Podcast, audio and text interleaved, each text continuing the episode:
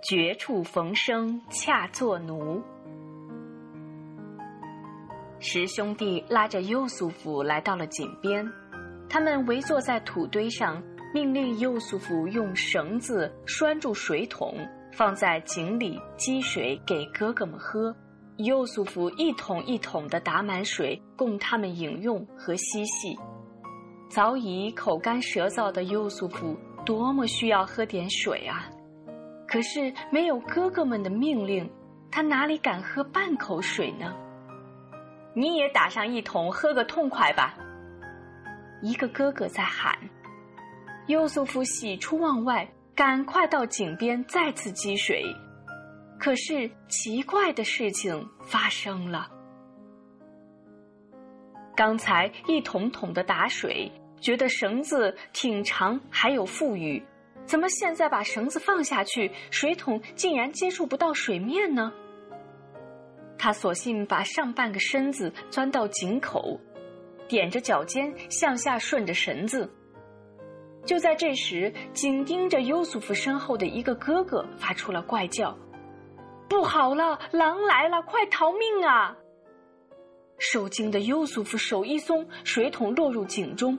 他刚要直起身随哥哥们一起逃跑，就觉得后面有一只大手用力把他往下推。扑通一声，优素福被推落到井里。哥哥，哥哥！优素福大声的惊呼，回答他的却是一阵阵狂笑。他万万没有想到，哥哥们竟然如此残忍，怪不得老父亲千叮咛万嘱咐，要他提防他们，不要把他做过的梦。告诉他们，以免身陷危险。可是身上的累累伤痕浸泡在水中，也确实疼痛难忍。但他不敢作声，万一哥哥们再往井里扔下大石头，该怎么办呢？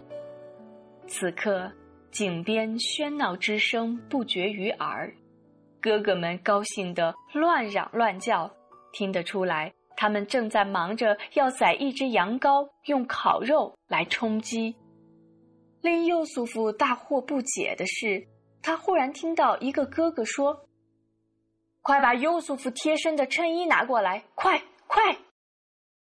又听到几个人异口同声的问：“拿它做什么？”全是些白痴！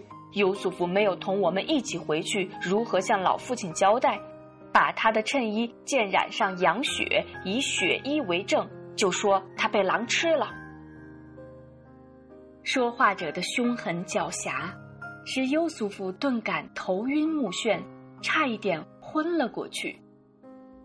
优素福振作了一下精神，哀叹道：“万能的安拉啊，世界上竟有如此歹毒的人和事，万恶的魔鬼啊！”你为什么要千方百计的删灭我们兄弟之间的手足之情？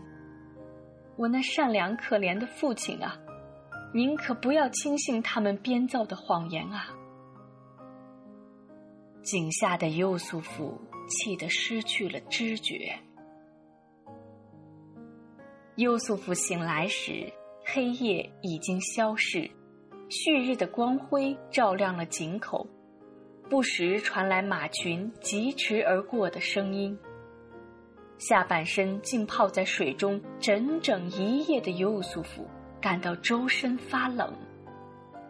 一队客商途经这里，看到路旁有一口水井，便停了下来。当一个人到井边积水，把桶放到井底时，优素夫顺势抓住绳子，两脚踩住铜梁。被积水人一点一点的往上拉，这水桶怎么这么沉？积水人喊出了声：“你可能捞上黄金了吧？兴许要发大财呢。”一个伙伴开着玩笑。将绳子拉到尽头时，分明看到随着水桶还拉上来了一个人，是一个披着麻袋却长得眉清目秀的少年。井边的所有人都惊呆了，这是怎么一回事儿？他怎么会掉到井里？不会是有人把他扔进去的吧？客商们纷纷做着各式各样的揣测。一个人问尤素夫：“你叫什么名字？是哪里人？还认得你的家吗？”尤素夫没有做任何回答。几个商人悄悄地嘀咕了一阵，决定先把这个孩子藏起来，以免失主认领或被别人冒领。这样，他们就可以把他带到一个大的集镇，找个买主把它卖掉，赚一笔意外的横财。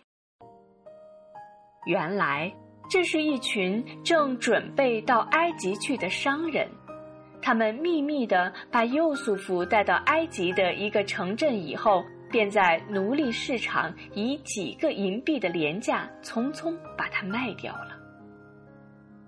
从此。尤素福沦为了奴隶。购买他的埃及人是王室主管仓库的大臣，赫赫有名的权贵人物格图菲尔。他看到五官俊秀、仪表出众的右素父，产生出异乎寻常的好感。他虽然家财万贯、仆役成群，却一直没有生儿育女。如今上了年纪，他多么想有一个聪明漂亮的儿子啊！现在一个英俊少年站在了他的面前，他由衷的喜悦。他把右素夫带回自己的深宅大院，穿过花园客厅，一直走进内室。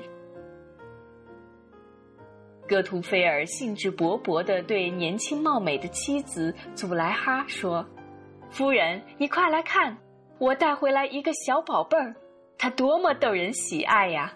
我们就把他作为义子，好好的抚育他吧。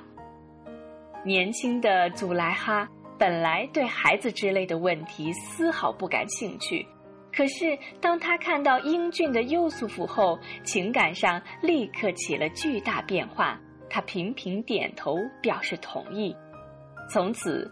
被推落井中，而后又被变卖的幼素夫，总算找到了一个暂且安身的归宿。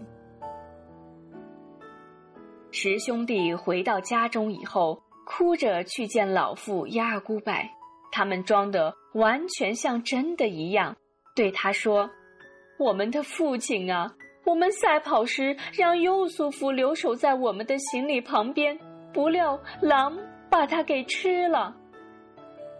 亚古柏听了，大吃一惊，顿时昏了过去。醒来后，他询问儿子们事情发生的经过。他们把用羊血染红了的优素夫的衬衣拿给他看。